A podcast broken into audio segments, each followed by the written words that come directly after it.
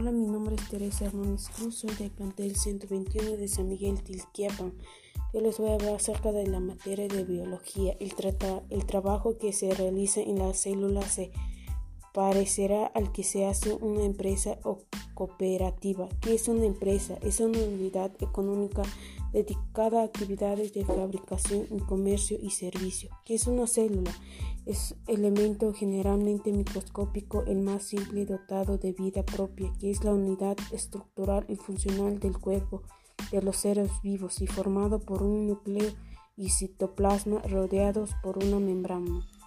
¿Qué es una cooperativa? Es una sociedad formada por personas con el fin de suministrar y mediante la mutua cooperación y servicios a sus asociados en condiciones y beneficios.